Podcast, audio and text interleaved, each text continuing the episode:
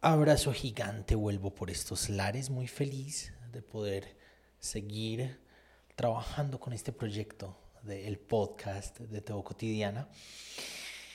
En medio de mil cosas, en medio de mil deberes y de mil experiencias nuevas que ha traído este año y de muy poquito tiempo, el tiempo se va reduciendo cada vez más, pero muy feliz de poder estar acá. Estamos en todas las plataformas, estamos intentando dinamizar TikTok e Instagram y Facebook con los Reels. Reels en Instagram y en Facebook, Shorts en YouTube y a los videos normales en TikTok.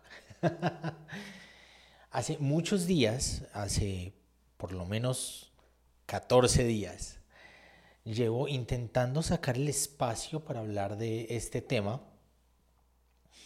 Em, no he podido y hoy sí pude. quiero que miremos una noticia que ha sido un boom, pero ocurre algo. Es un boom por un par de días, mucha gente habla al respecto, pero después se olvida. Han pasado 14 días desde que lo publicó la revista Christianity Today. Lo dije bien, sí o qué. y hubo un cierto movimiento, mucha gente estaba hablando al respecto y dejaron de hablar al respecto, me imagino que porque con las redes todo pierde vigencia muy rápido. Pero es un tema vigente, es un tema del que se viene hablando, incluso tenemos un video al respecto de todo lo que está ocurriendo en Grace Community Church con ah, MacArthur con el pastor MacArthur. MacArthur. No soy capaz de pronunciar esa. hicimos un video mostrando las denuncias al respecto de lo que ocurrió en esa época.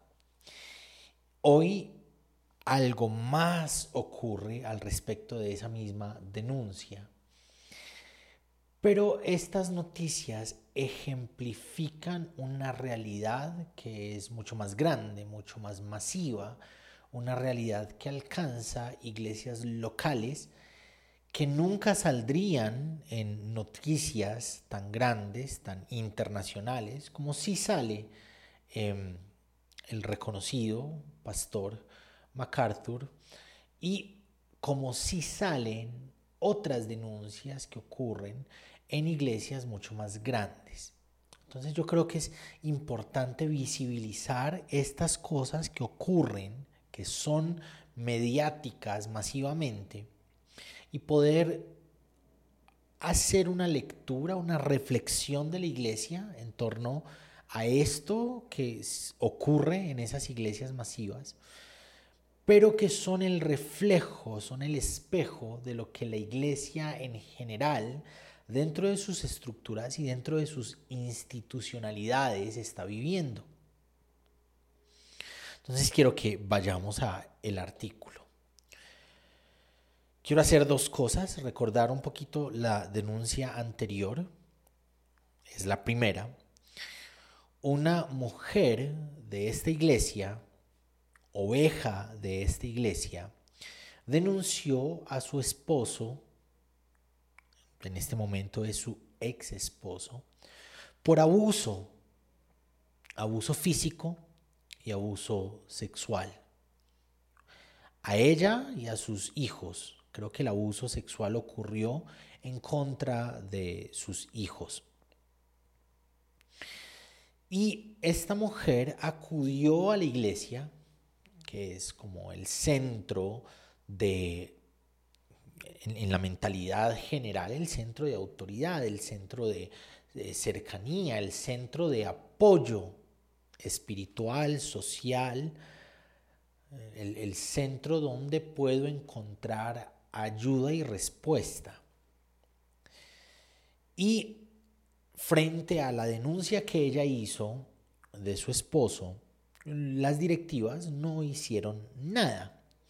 No hubo una respuesta que la ayudara como víctima de lo que estaba ocurriendo y que le diera algún lugar, alguna esperanza, alguna ah, cercanía, alguna seguridad.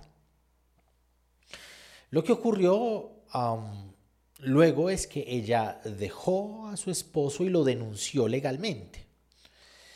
Y desde el púlpito, el pastor MacArthur dijo que ella era una pecadora por el hecho de alejarse de su esposo, por el hecho de no querer regresar con él en medio de todo lo que estaba ocurriendo, y le pidió a la comunidad enfrente de ella que la trataran como una pecadora más, que no le hablaran, que se alejaran de ella. Entonces, en vez de levantar la voz en contra del victimario y a favor de la víctima, lo que hizo la iglesia fue revictimizar a la mujer, señalarla de pecadora y le quitó todo apoyo posible eclesial. Y eso fue triste, ¿no? Eso fue también escandaloso. Y legalmente hubo como algunas acciones, algunas investigaciones al respecto.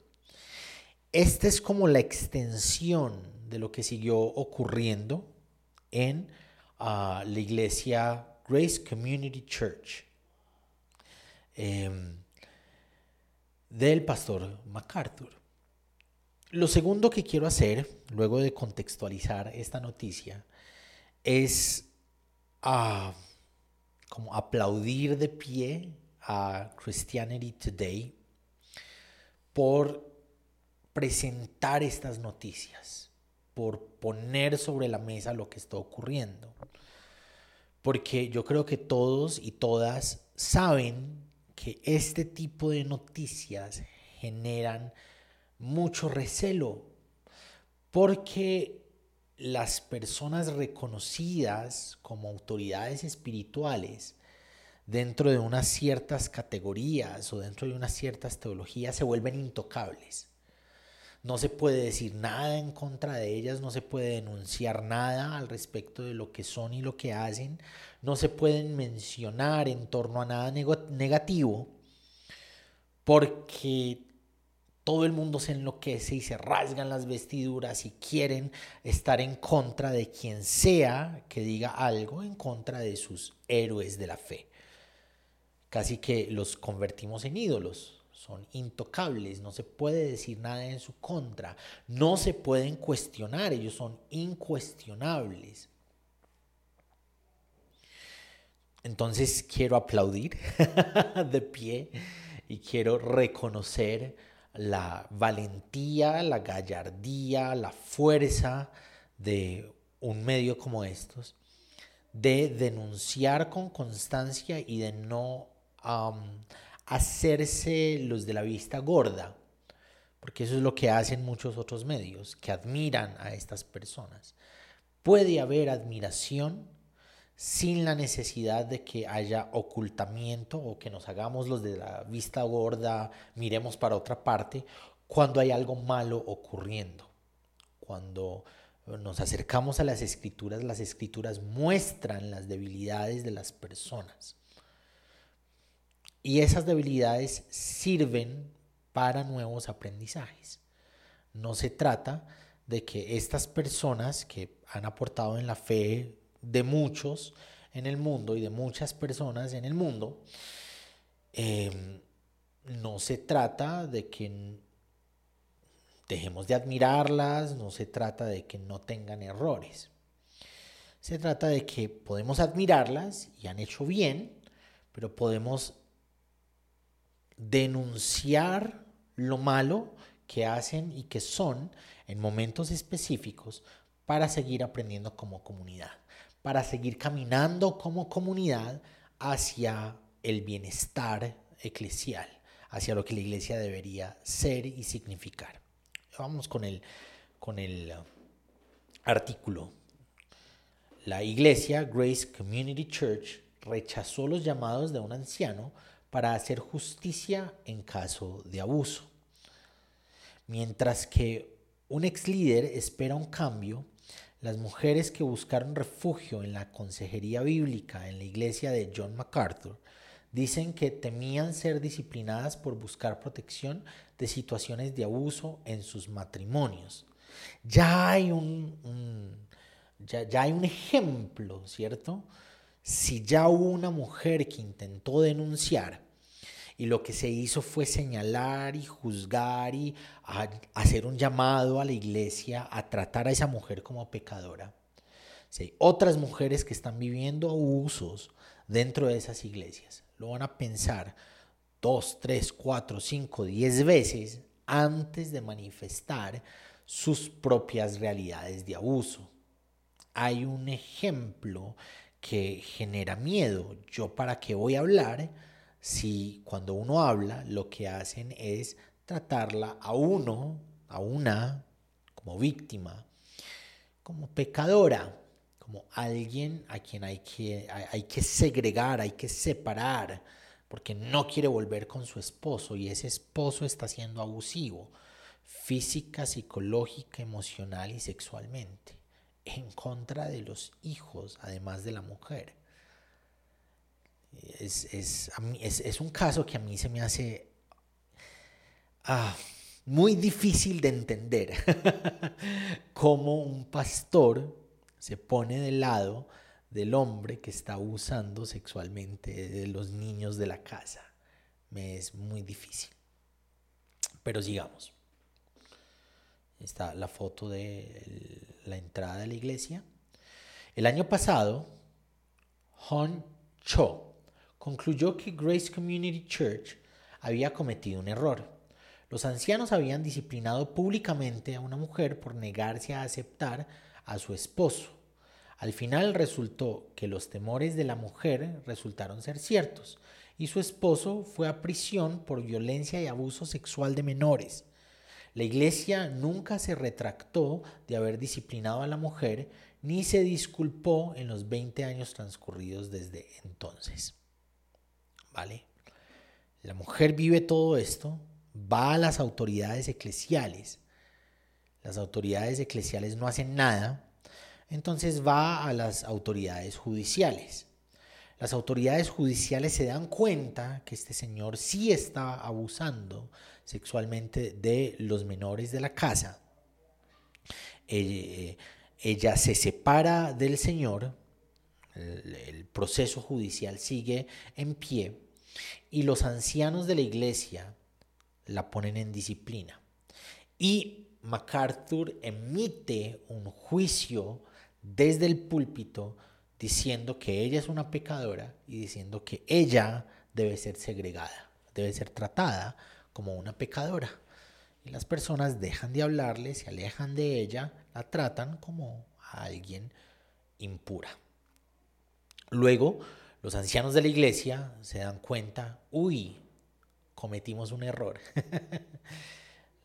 la embarramos. Esto no debió hacerse.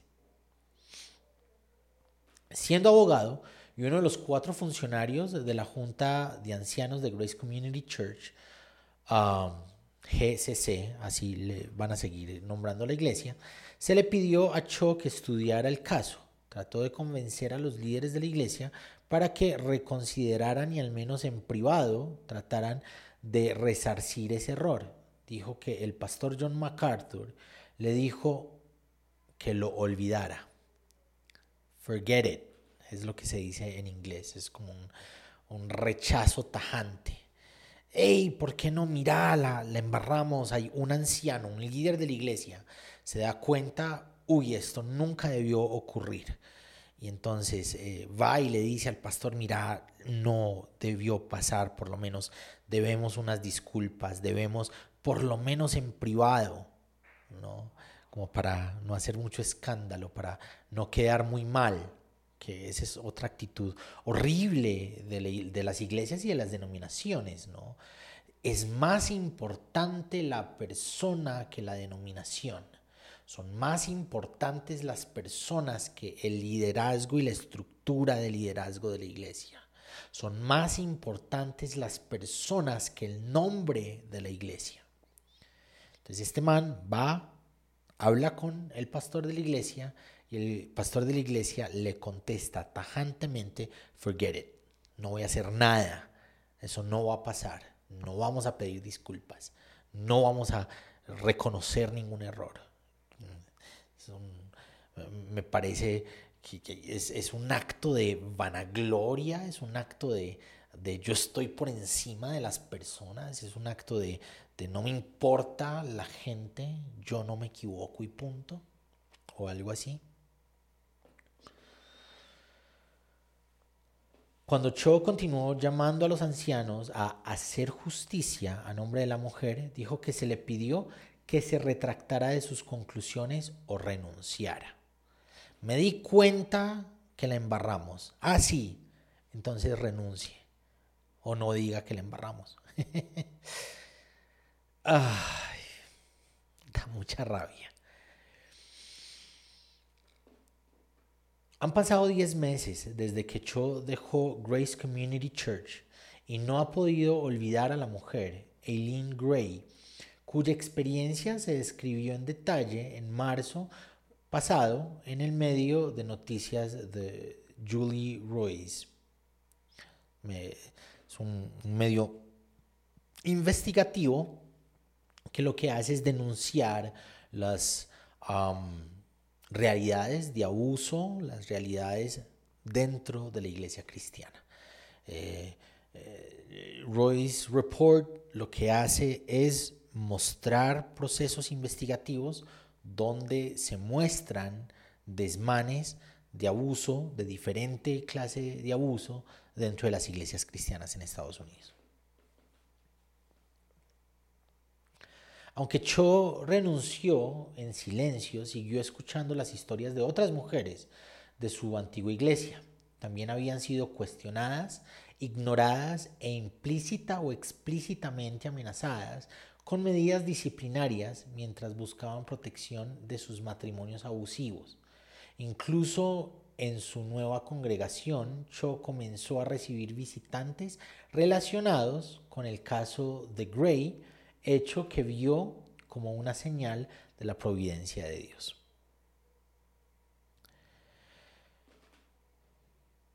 No una, sino muchas.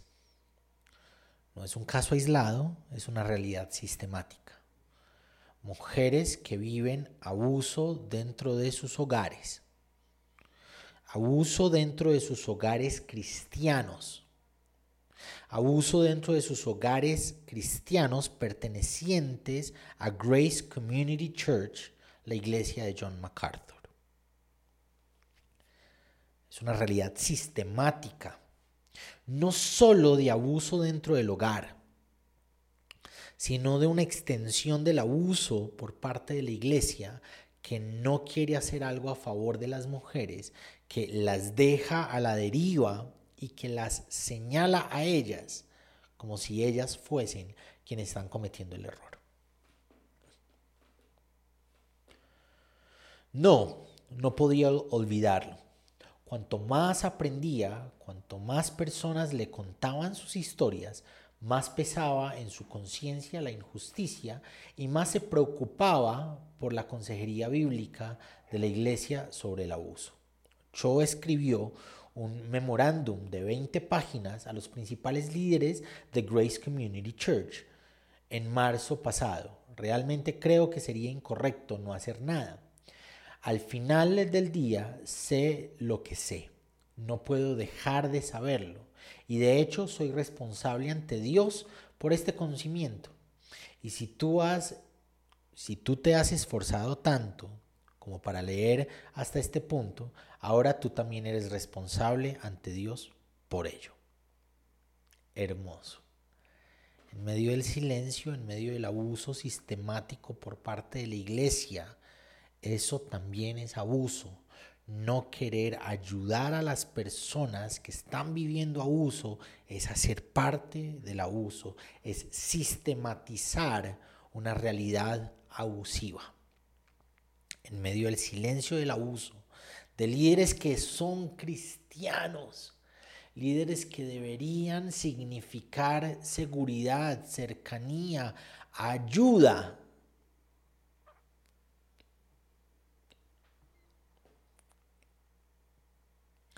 En medio de ese silencio, de esos liderazgos, aparece una voz diciendo, hay que hacer algo.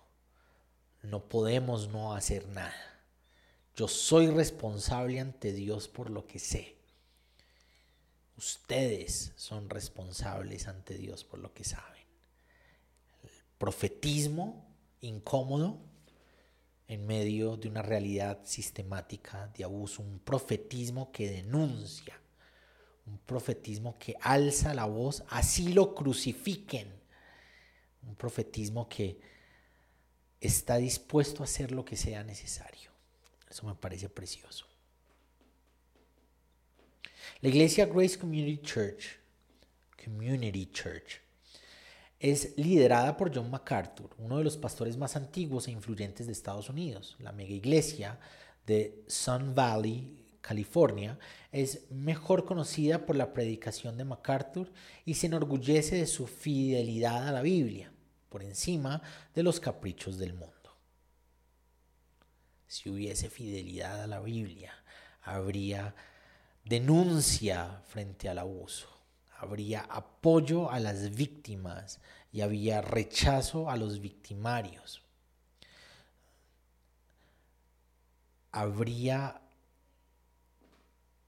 programas de acogimiento y habría denuncia en contra de lo malo que están haciendo los esposos en medio de sus hogares, que incluye abuso físico, emocional, psicológico y sexual.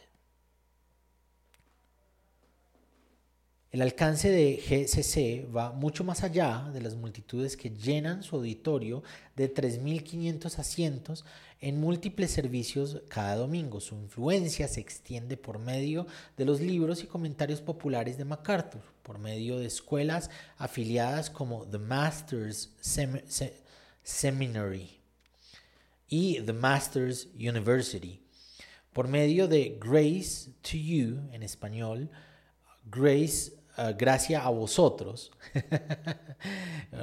gracias a vosotros en español de España, gracias a ustedes, eh, eh, gracias para ustedes en, español más latinoamericano. un ministerio de enseñanza y por medio de la conferencia anual de pastores de la iglesia. En la conferencia de marzo pasado, Cho brindó una enseñanza sobre conciencia y convicción.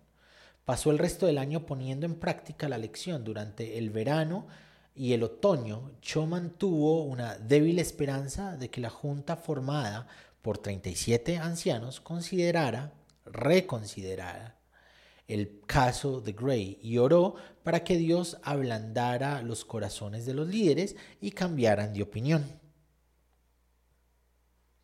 Quería verlos corregir los errores de su pasado y hacer algo mejor en el futuro. En cambio, descubrió que parecían estar repitiéndolos una y otra vez.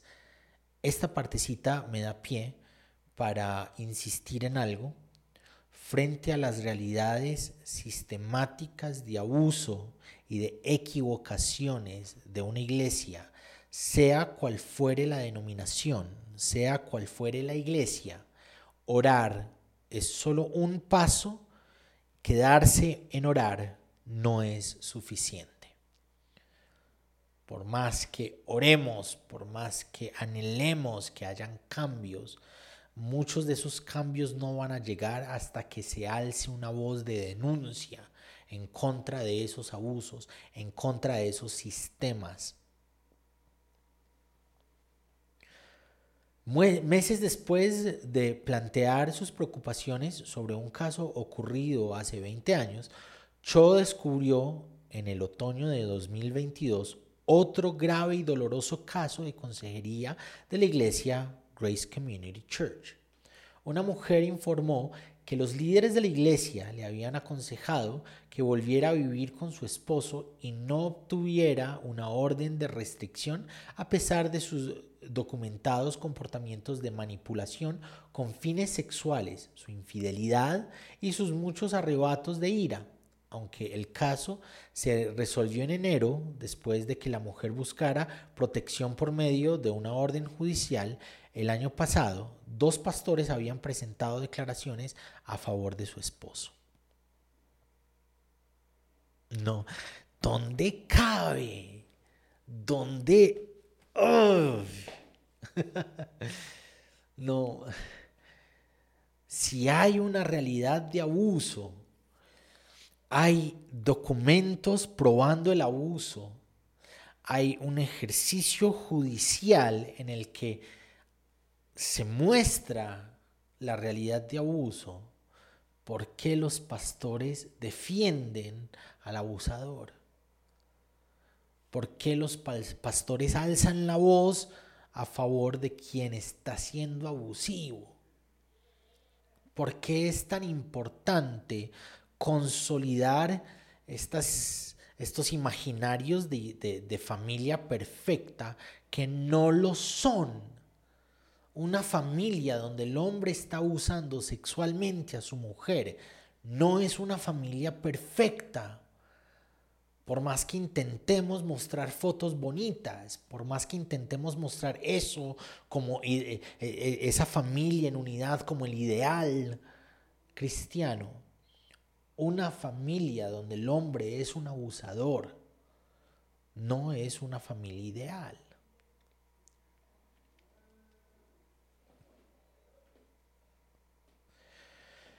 En su providencia, Dios siguió colocando recordatorios frente a mí completamente espontáneos. Cuando alguien nos pidió a mi esposa y a mí que oráramos por una mujer que mi esposa conocía, ella se acercó preocupada y nos horrorizamos al descubrir que los mismos terribles patrones de consejería seguían ocurriendo en Grace Community Church, dijo Cho a Christianity Today. Fue entonces cuando tristemente llegué a creer, más allá de cualquier duda, que los feligreses de GCC, a quienes todavía amamos, podían estar jugando a la ruleta rusa si alguna vez necesitaban consejería en la iglesia, especialmente en cualquier cosa relacionada con el cuidado de las mujeres y los niños. Sabía que no podía pasar en silencio por el otro lado del camino que necesitaba ayudar a esta mujer y dar una advertencia a la sangre de las personas o la sangre de las personas caería sobre mi cabeza. Para esta historia, Christianity Today habló con ocho mujeres que relataron cómo tanto a ellas como a otras personas en Grace Community Church se les había aconsejado que evitaran denunciar a sus padres y esposos con las autoridades correspondientes, que aceptaran sus disculpas y siguieran sometiéndose a ellos. Ocho mujeres que hablan para este medio. Ocho mujeres que dan la cara no sabemos cuántas mujeres hay detrás. No sabemos cuántas mujeres han vivido esto. En aras de sostener, creería yo, un ideal de matrimonio que no es cierto. Un ideal de matrimonio que um, ya está desdibujado, que ya no representan los ideales cristianos, que ya no representa los valores cristianos. Un matrimonio así esté junto, que se sostenga a partir del abuso, no figura, no ejemplifica los valores cristianos. Lo único que hacen teniéndolos juntos es perpetuar la violencia, perpetuar el abuso, perpetuar la sistematización de esos abusos, siendo la iglesia parte de ese sistema, siendo la iglesia parte de esa perpetuación del abuso.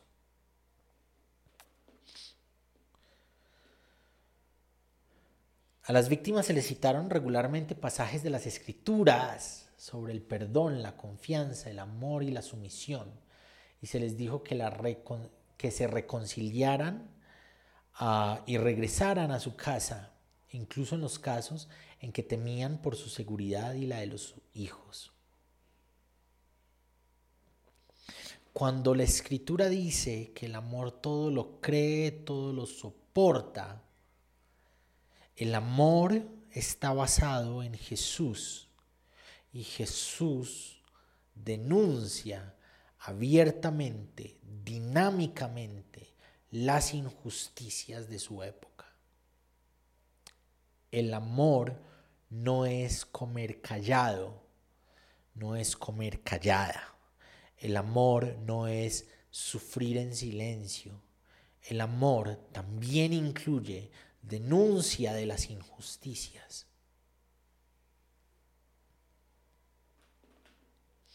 Nadie de Grace Community Church respondió a las solicitudes de Christianity Today Ah, para discutir la filosofía detrás de la consejería de la iglesia, la respuesta al abuso, ni para responder preguntas sobre casos específicos. Se contactó a seis pastores y ancianos por teléfono y correo electrónico repetidamente durante un periodo de tres semanas antes de la publicación de este artículo, así como a un ex pastor y anciano, actualización, Después de la publicación de este artículo, Grace Community Church emitió una declaración en la que afirman que los ancianos no hacen comentarios sobre el asesoramiento y las disputas en materia de disciplina, pero que la iglesia atiende acusaciones personalmente y en privado.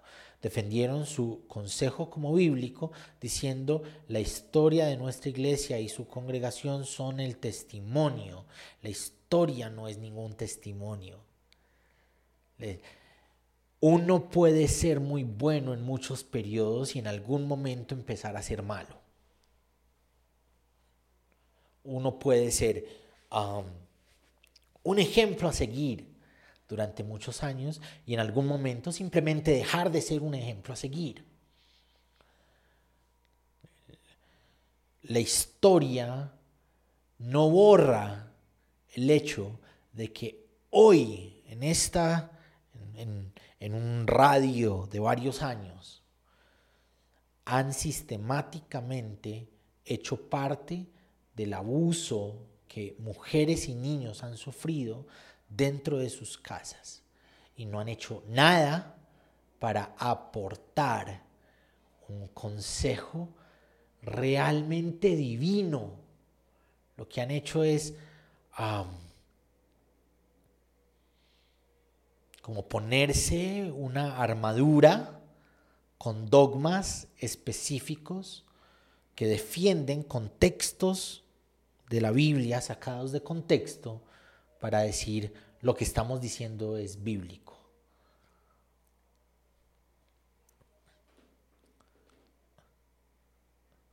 Fue incorrecto y debe corregirse. Cho leyó por primera vez sobre el caso de Aileen Gray en marzo pasado, después de la cobertura de Roy's Report, cuando dijo que le habían pedido que revisara el manejo del caso por parte de la Iglesia para la Junta de Ancianos. Su revisión, basada en su educación y formación jurídica, se convirtió en parte de una investigación interna inicial. El caso de disciplina de la iglesia tuvo lugar en 2002, unos años antes de que Cho llegara a la fe en Grace Community Church. Gray, Gray se había negado a seguir el consejo de los líderes de retirar una orden de restricción contra su esposo abusivo. David Gray es el nombre del esposo abusivo.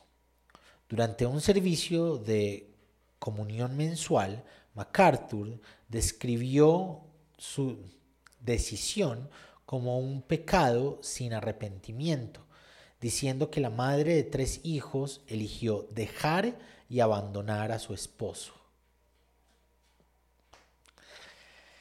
David Gray, quien a su vez fue maestro en la iglesia, fue sentenciado por sus delitos en 2005 abuso sexual infantil agravado, lesiones corporales a un niño y abuso infantil. Testigos y víctimas respaldaron el relato de la esposa sobre el comportamiento abusivo mientras que los líderes de la iglesia continuaron defendiéndolo. ¡Pucha! Según documentos judiciales a los que se hace referencia y que fueron publicados en el artículo de Royce Report en marzo del 2022, David Gray permanece en prisión. Tiene testigos, tienen pruebas. Y la iglesia lo sigue defendiendo. Y yo creo que es sintomático.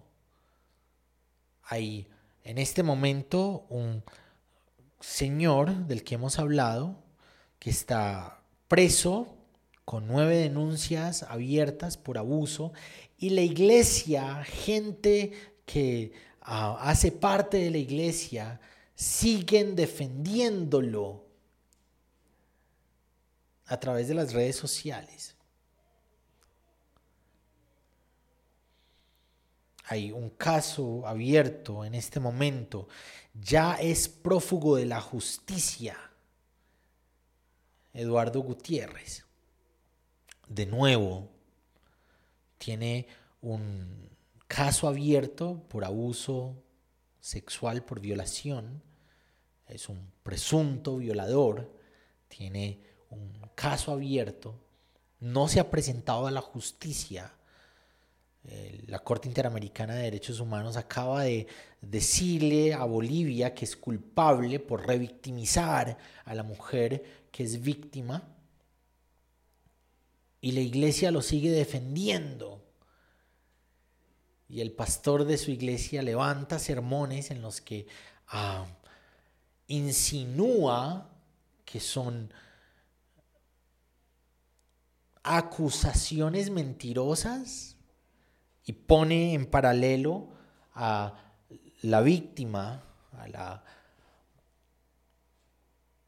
presunta víctima, a Brisa de Angulo, la pone en paralelo con la mujer de, eh, la mujer de Potifar, que acusó falsamente a José, y la pone en paralelo con, con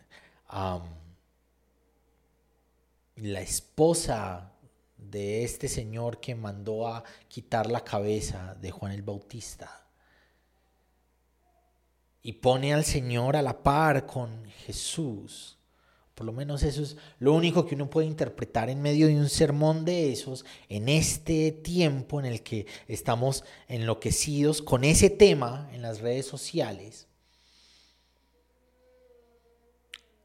dándole a entender a su iglesia que está falsamente acusado, es una persecución contra la iglesia y que pues básicamente Eduardo Gutiérrez es como Jesús, ¿no?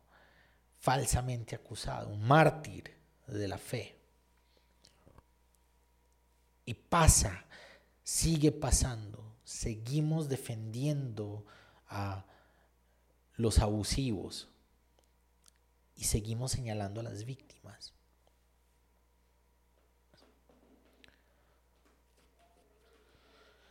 Cho dijo que muchos líderes de Grace Community Church se negaron a leer el artículo de Royce Report. Algunos lo hicieron, pero descartaron sus hallazgos de todos modos.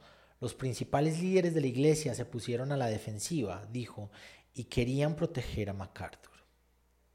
Para Cho, así como para siete abogados cristianos que revisaron el material, era obvio que David Gray era culpable más allá de toda duda razonable y que la negativa de Aileen Gray a levantar la orden de restricción para proteger a sus hijos era objetivamente razonable y plenamente justificada. Ahora que los hechos se conocen, no es demasiado tarde para hacer justicia. Incluso en esta etapa tardía, casi 20 años después, escribió Cho a la Junta de Ancianos, la propia integridad de uno, defender la justicia y la rectitud y ser fiel incluso a las cosas pequeñas, incluso en algo que pasó hace 20 años, todo ello importa inmensamente. Cho esperaba que la iglesia tuviera para sí misma un estándar más alto que los tribunales seculares en el caso de Aileen Gray, supervisado por el entonces pastor ejecutivo asociado Kerry um, Hardy y en el que estuvo involucrado Bill Shannon, quien fue pastor de consejería de Grace Community Church durante mucho tiempo. Cho encontró evidencias de maltrato, parcialidad y errores en la forma en que manejaron el caso. Aileen Gray fue repetidamente desacreditada y acusada de ser extraña, lo cual no era relevante para sustentar su disciplina y los líderes pusieron en duda su versión a pesar del historial del engaño de David Gray. Sigue y sigue y sigue la descripción de todo lo que ha ocurrido. Pueden ir al, al, al artículo completo. Em, Ahí van a encontrar toda la investigación, toda la descripción de lo que ocurrió. quiero venir aquí, leer un poquito las conclusiones. Grace Community Church no se disculpó con Aileen Gray, así como tampoco rescindió su disciplina, ni hizo una declaración pública sobre el caso, ni ofreció una respuesta para este artículo. Apenas unos días después de la Navidad del, ah, del año pasado, Cho envió lo que llamó un llamado final a cada uno de los ancianos de Grace Community Church. Cho todavía mantuvo esa débil esperanza. El Señor ha hecho muchas veces mucho más de lo que nunca hubiera creído posible. Incluso sabiendo que era poco probable que la Junta cambiara de opinión y que su postura pública molestara a muchos con lo que solía servir y adorar, con los que servía servir y adorar. Al final del día necesito hacer lo correcto mientras el espíritu, mi conciencia, la oración y el consejo de, las de la palabra me guíen y dejar que Dios se encargue de los resultados, dijo a Christianity Today el señor Cho. Y el hombre que me enseñó eso fue MacArthur termina con una ironía bien interesante. Ningún líder espiritual está por encima de las personas. Ninguna iglesia o denominación debería estar por encima de las personas. Las personas son la razón de ser de la iglesia. Es que la razón de ser de la iglesia es Jesús. Si nuestra mirada está puesta en Jesús, Jesús nos ejemplifica un camino hacia las personas, hacia la sanación, la defensa de la dignidad, el aporte a la comunidad, la esperanza de la justicia en las personas. Cuando nuestro foco dejan de ser las personas, que es hacia donde miró Jesús, empezamos a construir ladrillos de orgullo, ladrillos de vanagloria, ladrillos de segregación. Necesitamos iglesias que vuelvan a las personas, que sigan el camino que anduvo Jesús, un camino hacia la gente, que sana, que salva, que alimenta en medio del hambre, que da esperanza en medio de la tristeza, que promete y enseña justicia en medio de la maldad. Un abrazo gigante.